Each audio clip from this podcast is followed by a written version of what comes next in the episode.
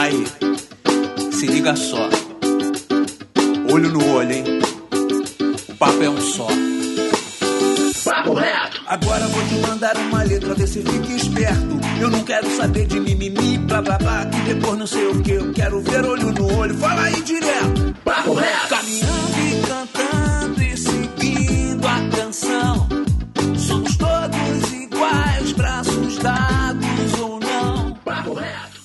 Fala, meu querido e minha querida, meu consagrado minha consagrada, nosso jovem brasileiro. Hoje não tem dois papos, não tem papo torto.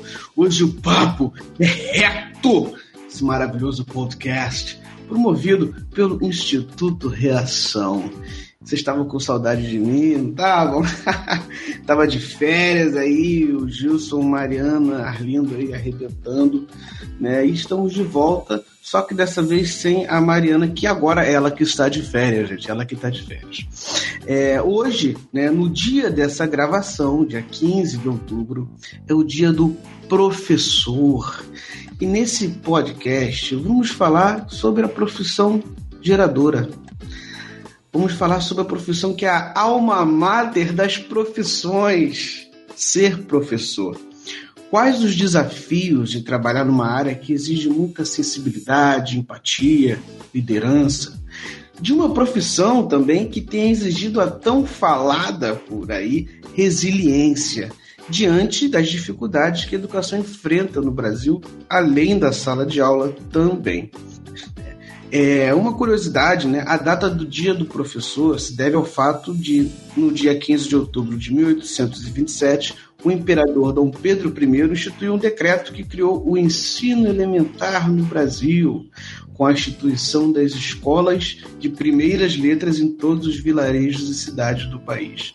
Desde então, quais foram as mudanças e os avanços que tivemos nesse período, né? Só para deixar aí para pensar.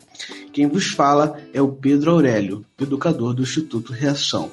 E vamos construir esse debate junto com os nossos mediadores, que são os educadores do Instituto. Gilson Jorge. Fala, Gilson. E aí, Pedro? Meu bom dia, boa tarde, boa noite a todos os professores e professoras. Meus parabéns pelo dia de hoje. E o nosso educador Mongol Paixão, que é um educador e um artista. Fala, Mongol. Oh, fala Pedro, maravilha estar com você aqui, o grande professor do Instituto Reação. Parabéns aí, Gabriela, Melissa, no dia de hoje e muita luta pela frente, né? Estamos aí.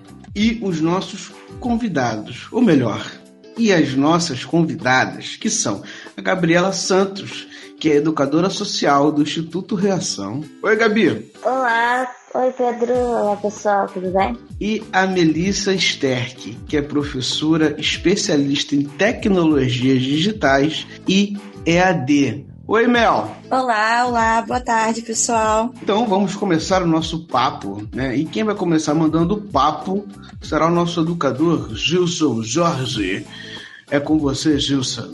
Então, meninas, é para abrir essas perguntas que a gente tem aqui hoje, eu queria saber de vocês quais são os maiores desafios de ser professor, né? É, e aí, assim, a gente tem um plus nesse, nesse desafio, né? Que é esse período que a gente está vivendo, que ele é desafiador para todo mundo, para todas as profissões, né? E aí eu queria saber de vocês, quais são os desafios que vocês enxergam nessa profissão e ainda mais agora nesse período de isolamento social. Queria começar com a Melissa. Acredito que seja o meio que a obrigatoriedade agora, né? Na verdade, isso nos forçou a pensar é, numa educação para o futuro, numa educação que é que precisa, né, abranger as tecnologias e a importância e a presença das tecnologias hoje, né, dos meios digitais, da internet, é, no nosso dia a dia e para a educação.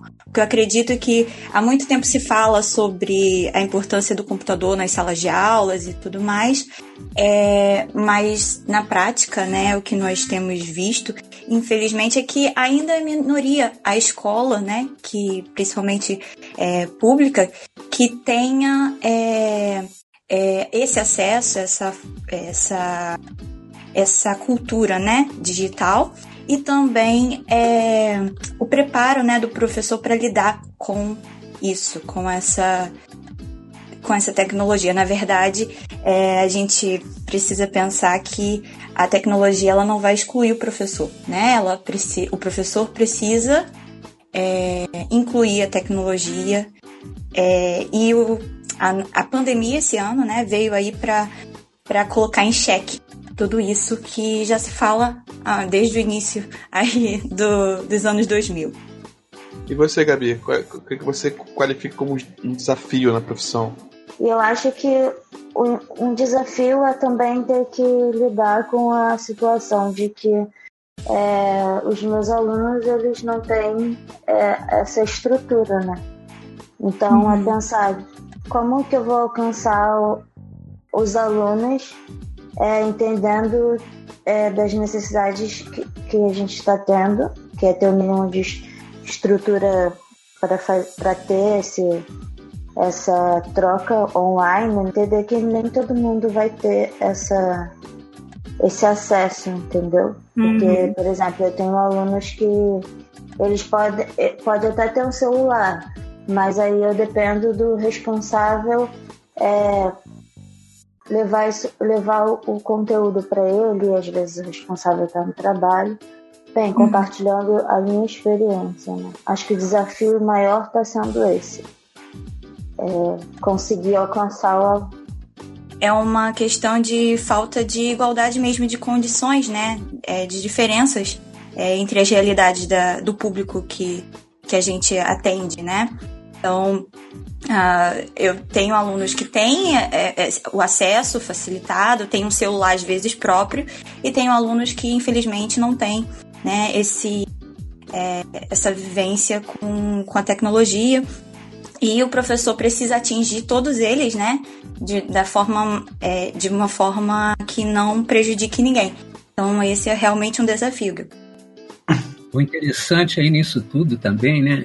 É que aqueles professores que demonstravam maior resistência com a tecnologia hoje são os que mais sofrem com essa situação que a gente está vivendo. Eles não conseguiam, eles inclusive davam um descrédito para aqueles alunos que viviam o tempo todo na internet ou qualquer coisa assim, que mexiam com uma facilidade enorme, se espantavam com isso. O mundo foi para frente, né? Caminhou e, e, e, sempre os professores mantendo essa resistência. E agora eles, muitos, sofrem com, com isso, né? De não saber mexer, de não entender né, a, a, dos aplicativos. É, é uma coisa, é, é, um fenômeno realmente que vai ser é, estudado. A gente só vai chegar a uma conclusão mesmo daqui a um, um tempo, daqui a uns quatro, cinco anos. Eu não posso nem falar mais em década, né? Porque as coisas evoluem de uma maneira. Mas é, esse fenômeno, é, eu acho que o professorado vai dar o braço a torcer. Realmente, como a Melissa falou, ele vai ter que incluir a, a, tecnologia, entende? Ele não vai ser excluído, mas ele vai ter que incluir a tecnologia, né? É, isso vai passar pela mudança até na formação do professor. Hum. É, no caso, que agora vai ter que dar, né, de repente, é, a criação da, das matrizes né, é, curriculares dos cursos de ensino superior. É, agora eu estou tendo a, a experiência de trabalhar diretamente com, com a formação de professores no ensino superior, né, como tutora, e aí é, eu percebo que vai ter que haver realmente uma mudança aí no currículo até para a questão da valorização do professor mesmo, né? Para o professor estar sempre atualizado, né? E, e não ficar para trás, né? Enquanto que a escola ela não pode parar, né? O, na verdade, as plataformas de ensino elas estão cada vez mais é, acessíveis. Então a gente está disputando aí com o YouTube, né? A gente está disputando com é, professores que dão aula, às vezes gratuitamente na, internet, né? Os meus alunos chegam para mim, ah, professor, eu vi um vídeo. É, e, e, e, assim, e aí você tem que estar tá realmente atento a isso, senão você é, deixa de ser, um, é, como é que eu posso dizer, desejado, né? O professor deixa de ser desejado. É, é muito mais fácil abandonar a sala de aula agora. Né? Aham. Existem tantas salas de aula aí. Uhum. Sim, mas aí é que, tá, a gente não pode julgar essas salas de aula que existem. Então, a gente precisa é, se atualizar, né? E correr atrás de, de uma melhora efetiva para que é, nós nos tornemos, assim, é, é, profissionais indispensáveis. Que somos. Exatamente. Bom, a gente gostaria de saber assim quais caminhos vocês escolheram para ser professor, né? O que motivou? Por onde vocês começaram? Onde é que foi o, o start? Poxa, eu quero ser professor.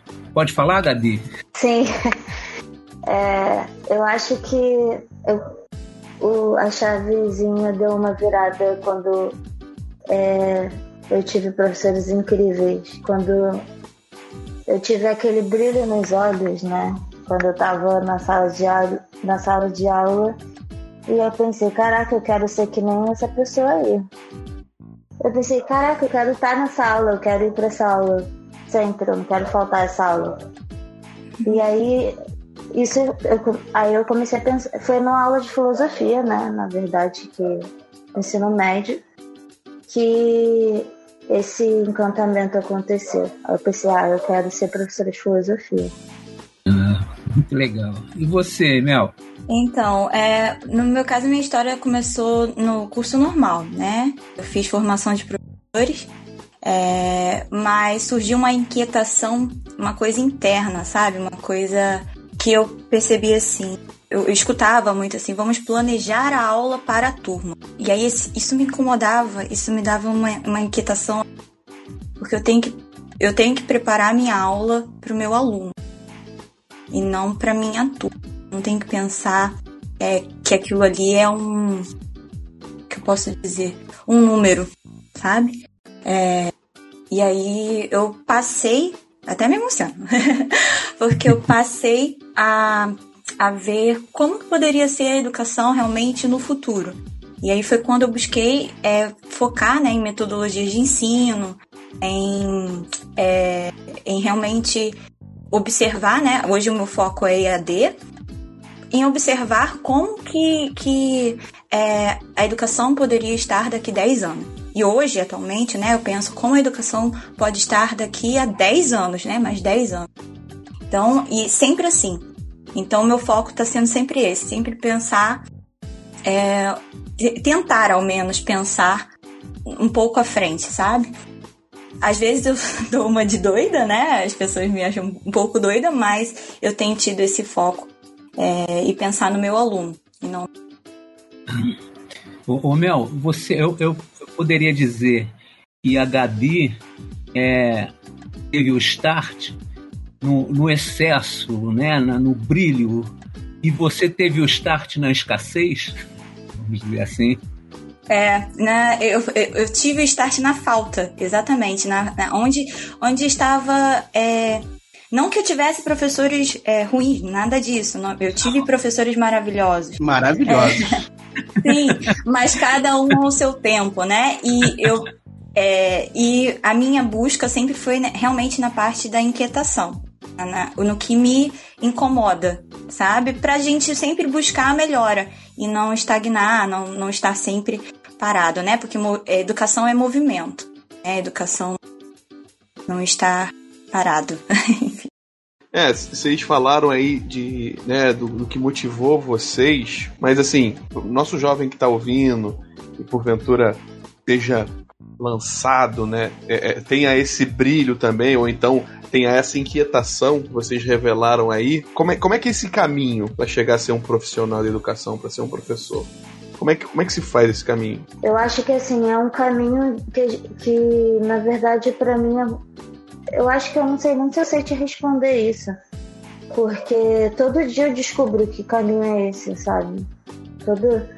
é, cada dia de experiência eu entendo. Eu achava. Eu penso, ah, eu achava que esse era um caminho, mas na verdade também tem esse e também tem aquele, entendeu? É, eu acho que é uma descoberta que que ela começa e ela nunca termina, sabe? É, eu aprendo sempre, sempre, sempre. E, é, e eu quebro a cara também, sempre, né? Porque eu acho que tem uma. uma a gente, quando, quando eu falo, ah, sou professora, as pessoas viram falar, ah, muito legal, nossa, que profissão linda.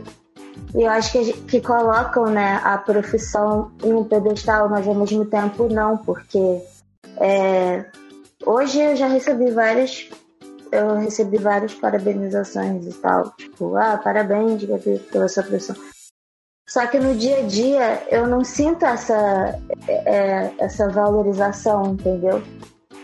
Então é um caminho com várias, com, com várias ramificações. A, Gabi tá parecendo aquela professora do filme Escritores da Liberdade. Vi ela não outro sabe, dia. é, que ela não sabe se o ano seguinte ela vai fazer o mesmo caminho. Exatamente. E não vai, é. E nesse caminho, é, eu tenho turmas, por, o total são aproximadamente 120 alunos. Então, cada, cada um ali, cada, cada aluno, ele vai, ele vai me falar uma coisa diferente, entendeu? Então, é muito, é múltiplo demais. É muito difícil responder isso. Eu diria assim: seja professor, seja professor, porque você escolheu ser professor. Hoje a gente tem no Enem, infelizmente, a nossa profissão tem as piores notas. É, não que desmereça as piores notas, mas eu digo que normalmente o discurso que eu escuto dos mais jovens, e agora trabalhando com o ensino superior, isso se torna mais real, é, é que às vezes, ah, ah, professora, foi a nota que deu, sabe? Foi para o que eu consegui. Eu sei, eu sei que é, às vezes é, a gente tem que pegar as oportunidades, né, que aparecem pra gente e que a gente tem que agarrar com toda a força, né, com toda mas é, escolha, não só o professor, né, sendo professor, mas qualquer outra profissão, escolha. É, tenha pelo menos assim a, a noção, porque você vai precisar ter respeito por aquilo, você vai precisar ter respeito para com seus alunos, você vai com a pessoa, né, com o ser humano. Então, trabalhar com o ser humano é algo muito complexo e é algo que exige é, de você um compromisso muito grande. Então, é, escolha, escolha ser professor porque é bom, é bom, é bom ser professor. Só que é, nós precisamos, né, uma profissão que precisa ser escolhida, ela não pode ser é, a última opção né? E a cada vez que eu escuto isso, eu vejo a nossa a, a, a tão famigerada é, é, desvalorização é, a cada vez mais real, né, no nosso dia a dia. E aí, por exemplo, eu já escutei de uma professora falando assim, não, mas eu não digo para minha filha que ela vai ser uma professora, tá? Falando que eu não digo para minha filha que ela vai ser para ela ser professora. Não, diga sim para ela ser professora. Diga para ela ser a melhor professora que ela puder ser, para ela pensar é, em ser a melhor professora. Então, assim, é esse o meu pensamento, sabe? Que nós precisamos trabalhar para que tenhamos as melhores pessoas dentro da educação, sabe? As melhores pessoas, é, as pessoas que querem realmente estar, sabe? Dentro da educação. Eu acho que também, essa, é, só voltando né, no o que que motivou, né, por onde eu acho que o que me motivou também é, foi essa vontade de. Eu sempre, quando eu aprendo alguma coisa, eu falo: caraca, muito legal isso. Eu preciso falar para alguém isso que eu acabei de aprender aqui. Eu preciso falar como isso é muito legal. Então, é, quando, eu, quando eu comecei a ter essa vontade de estar dentro da sala de aula como professora, eu acho que isso foi muito natural, assim, sabe? É, eu acho que não, também não foi muito, é, nossa, é, prof, é, uma profissão que é a profissão mais importante do mundo. Eu acho que é uma relação que eu tenho com, com outras profissões, né? Eu acho que foi, foi muito natural. Só que a minha vontade, como eu sempre fui muito empolgada, eu sempre tive muita empolgação para falar é, uma novidade nova que eu descobri Aí eu falei, hum, acho que isso tem a ver também, entende? Mas eu acho que essa, essa ser professora, estar dentro da sala de aula, eu acho que a minha relação é, é, é quando eu paro e penso sobre qualquer outra profissão, eu acho que é a mesma coisa, sabe? Tipo, você ser um arquiteto ou você, sei lá, é, trabalhar com qualquer. Você, você vende seu produto, você, você cozinha. É, eu gosto de falar o que é novidades, então eu acho que foi muito natural. Eu nunca, eu nunca tive uma visão de. É, eu nunca tive essa visão, né, de. É, muito extremamente romântica, sabe? Sempre, para mim, ser, é, trabalhar com educação sempre foi. Caraca, eu gosto muito. É, e, eu acho que é importante, me ajuda em vários momentos da minha vida, é, porque lidar com várias situações da minha vida, eu acho que é, estu, estudar pedagogia me ajuda né, nisso, porque a gente trabalha com grupos, né? A gente trabalha com um grupo e a gente tem uma troca ali. Então acho que foi, é muito, foi muito natural e a relação que eu tenho com a educação é muito natural, entendendo que é muito necessário. Gente, eu, eu queria saber assim agora, falando mais de, de, de prática, né? O que, que vocês enxergam como os principais fatores que devem ser desenvolvidos na educação atual? É, a Melissa já falou aí da, dessas novas competências, das novas tecnologias, mas é, de forma mais geral, assim, o que vocês acham que a gente tem que desenvolver atualmente no campo da educação? Né? E aí, falando de professores e alunos e, e também de ambiente escolar, o que, que vocês veem como que a gente precisa fazer agora? Pode falar, Melissa. Então, eu acredito que é, eu acredito que deve haver uma a, a, nível de política pública, né?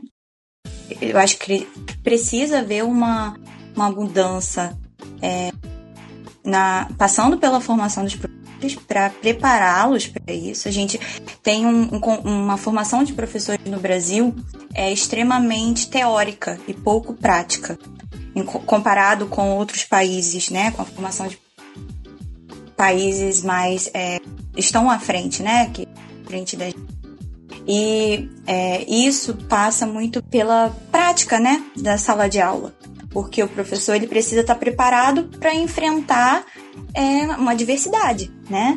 E lidar com essa diversidade vai exigir que ele seja incansável, que ele seja um, um, um eu costumo dizer que o professor ele precisa ser cientista dentro da sala de aula, ele precisa tentar, tentar. A Gabriela falou é, sobre é, tentar, né? Você tentar quebrar a cara, né? E, e, e é bem isso. Você precisa, é, mas para isso você precisa ter também, né? O conhecimento necessário para criar essas estratégias, né? Para ser esse criador de estratégias e, e, e infelizmente isso não é ser recreador e não é ser né, um, um artista. O professor ele não é um artista, ele não é um recreador na sala de aula. Ele só vai ter que buscar as estratégias. Ele precisa saber como o cérebro humano né, funciona, como, o, como a criança aprende, como o jovem aprende, como o ser humano aprende. E aí é, né, utilizar todos os recursos que ele tem, saber como utilizar isso. Só que eu acho que isso requer prática o professor ele é formado né, com o tempo. Ele não é, não é formado simplesmente, ah, você vai fazer a sua faculdade e vai né, automaticamente ser aí um, um ótimo professor. Não necessariamente, ainda mais com, a, com as nossas defasagens. Mas eu acredito que é uma mudança na, no preparo do professor, óbvio, indo com a, uma, claro, uma injeção pública, né, um respaldo público para a gente, né? Precisa ver, é o que vai é, tornar a nossa educação melhor dentro da sala de aula. Mas eu prefiro trabalhar, eu prefiro pensar no que nós, cada, cada um de nós, como professores e indivíduos, podemos fazer. Porque, infelizmente, a gente precisa cobrar, mas esperar pelos de cima, né? Às vezes é muito difícil. E para não se tornar frustrante, eu acho melhor a gente trabalhar em nós mesmos, né? E depois pensar aí no, no que vem de cima. É, então, eu acho que durante muito tempo a gente tem a, a gente construiu um muro imaginário também, né? É, quando a gente está dentro da sala de aula, acho que às vezes a gente a gente constrói um muro imaginário, mesmo que sem querer às vezes. E, e a educação ela ela ela derruba esse muro, entende? Não existe a nossa sala de aula, ela não tá a gente não tá dentro da sala de aula, a gente também tá fora da sala de aula, a gente tá fora dessa instituição e a gente tem que entender que que a gente está dentro e fora, entende? Eu acho que eu concordo quando a Melissa falou desse, dessa quando ela falou do, do ensino teórico. É, e, mas acho também que depende da, da, da instituição, entende? Eu acho que depend, depende de, de, de que ensino que a gente está falando. De, porque se for um ensino. Existem muitas escolas particulares que desenvolvem muitas competências que a gente sempre debate na pedagogia que fala, nossa, como seria legal, né, se fosse assim na prática. E existem escolas que têm estrutura e que têm como fazer isso e elas estão fazendo. Existem escolas públicas que também fazem isso, né? Mas e a, e a, e a maioria, né? Como é que está como é que está acontecendo aí? Então eu acho que é, o, o, eu acho que o principal fator, né, é, para trabalhar no, pra, que a gente tem que trabalhar e desenvolver na educação atual é essa relação com a tecnologia, porque ela está vindo, e, e ser capaz de estar aberto para essas mudanças, porque continuar fechando os olhos para o que está acontecendo lá fora não, não, não, tá, não, não ajuda porque vai vir como uma avalanche, sabe? Bom, é um, um momento assim que a gente vivia antes dessa pandemia era um momento de muita tensão é, entre professor e aluno, né? E eu queria saber de vocês assim, né, como se dá essa relação de dor e responsável ao mesmo tempo, né? Porque você é, é, tem essa responsabilidade sobre é, da, da, educação, de, né, de transmitir o, o, conhecimento sistematizado, que é uma função da escola propriamente dita, e essa relação professor e aluno como é que se dá para vocês? Vocês têm essa tranquilidade? Vocês têm essa visão com relação a isso? Ou é meio obscuro, como é para muita, para muitos professores, né? Eu acho que a, a relação professor e responsável é um desafio maior do que a relação professor-aluno. Porque professor responsável eu acho que a gente, a relação que a gente tem com o responsável, se a gente for comparar com a relação que a gente tem com o aluno, é, é diferente, né? Eu tenho, eu tô com aquele, eu tô com aquele meu aluno, né? A gente faz parte daquele grupo, a gente tem trocas, né? Então a gente tem uma relação maior, a gente tem mais tempo para poder ter e construir, né, a nossa relação. Diferente do professor responsável, né? Quantas vezes eu troco com os responsáveis? Quantas vezes a gente senta para conversar? Então, eu acho é, uma relação desafiadora, porque eu acho que, na verdade, não existe uma relação entre o professor responsável da forma é, como deveria, entende? Pelo menos na minha realidade, assim. Eu acho que a gente precisa ter mais o responsável com a gente para ele entender esse, o processo, porque eu realmente eu não acho que essa relação aconteça.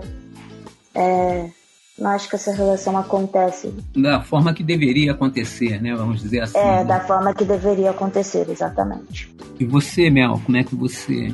Vê? Então, é, eu tive a experiência né, de passar, eu trabalhei é, seis anos na, em, em escola pública, professora de escola pública.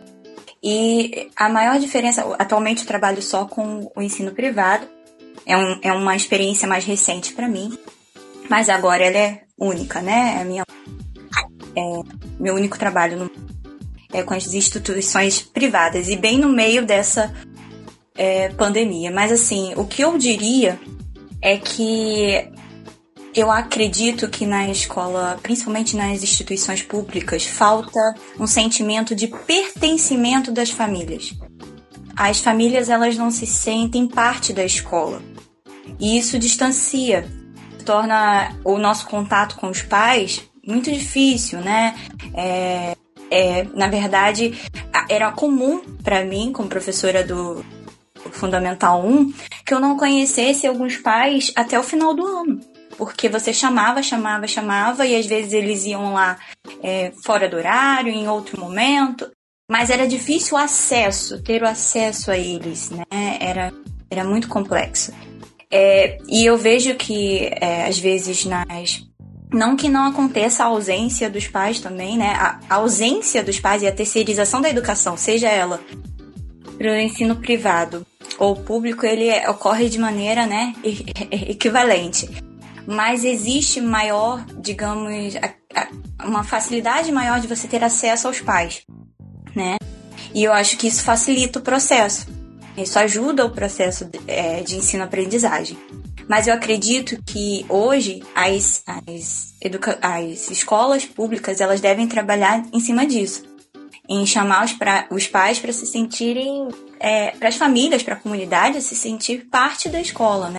Pertencente, um, um a gente fala tanto de, de gestão democrática, né? De isso tudo, mas é aquilo.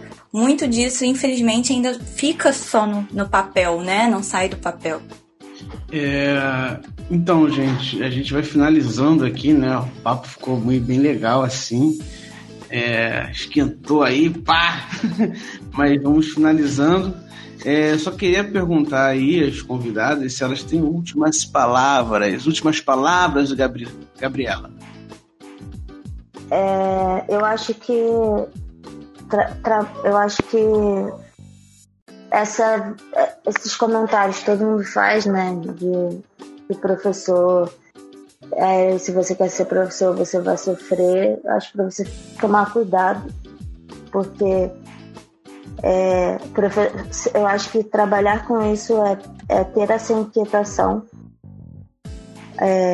Você pode não manifestar essa inquietação, mas você sempre vai ter essa inquietação dentro de você, porque, como eu disse, você vai trabalhar com muitas cabeças diferentes e você vai lidar com muitas emoções dentro da sua profissão, entende? É, então, é é estar tá pronto.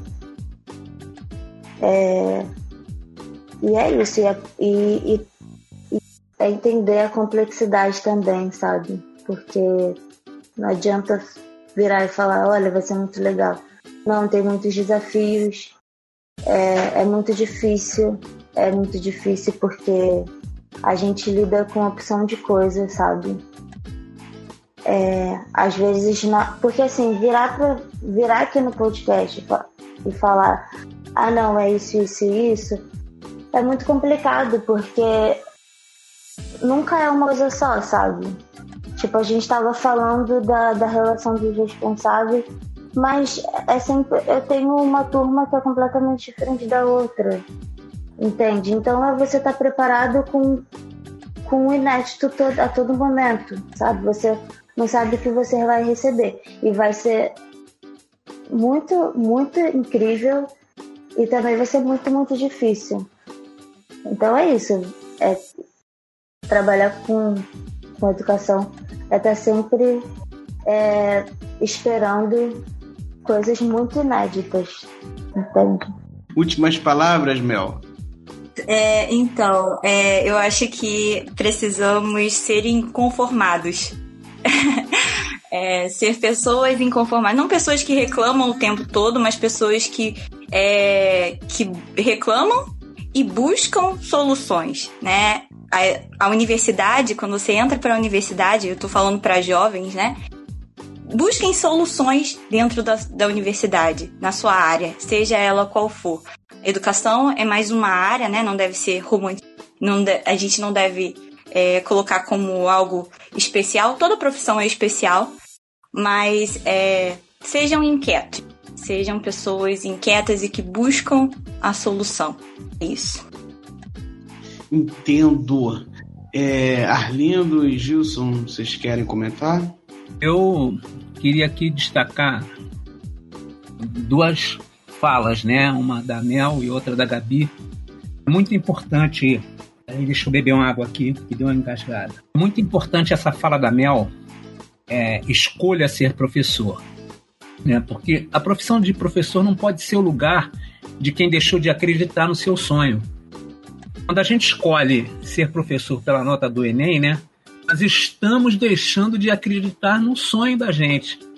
Ah, não vai dar para ser o que eu quero você, professor. Isso pode levar nos levar assim, a uma frustração muito grande na vida. É porque é um lugar, ser professor é um, é um lugar de extrema responsabilidade, entendeu? De extrema importância. Eu achava que o professor tinha que ganhar mais do que o Neymar, mas não é assim, então vamos em frente. né? Eu, e a outra coisa que a Gabi falou, eu sou testemunha, tá? De como re, realmente ela inventa os caminhos. Né? Uma coisa importante que ela disse é estar pronto para o inédito. Né? E como é que você fica pronto para o inédito se você não sabe o que, que é? Então você tem que estudar, estudar, ler muito, procurar saber muito, porque você nunca sabe o que vem pela frente. Estar atento a tudo que acontece, realmente, entendeu? Ah, às vezes, o aluno às vezes traz uma coisa que a gente desconhece. Vamos procurar saber junto com o aluno o que, que é isso, entendeu? Então, é, isso, na minha opinião, é estar pronto para o inédito. É estar simplesmente aberto. Com a certeza de que sei que nada sei, né? Sim, sim. É, então, vamos finalizando mais esse podcast maravilhoso e gostaria de agradecer eu, Gilson Jorge, Mongol Paixão. A gente gostaria muito de agradecer a presença aqui da Gabi e da Mel é da Gabriela Santos, da Melissa Sterck. Muito obrigado por também falarem, trazerem aqui o, a visão de vocês e, de certa forma, também né, nos até é, emocionarem, né, porque é o dia do professor e um dia onde a gente pode compartilhar tudo isso. É, então, finalizando esse podcast, é isso, gente. Muito obrigado. Valeu. Tchau. Aí. Se liga só. Olho no olho, hein? O papo é um só.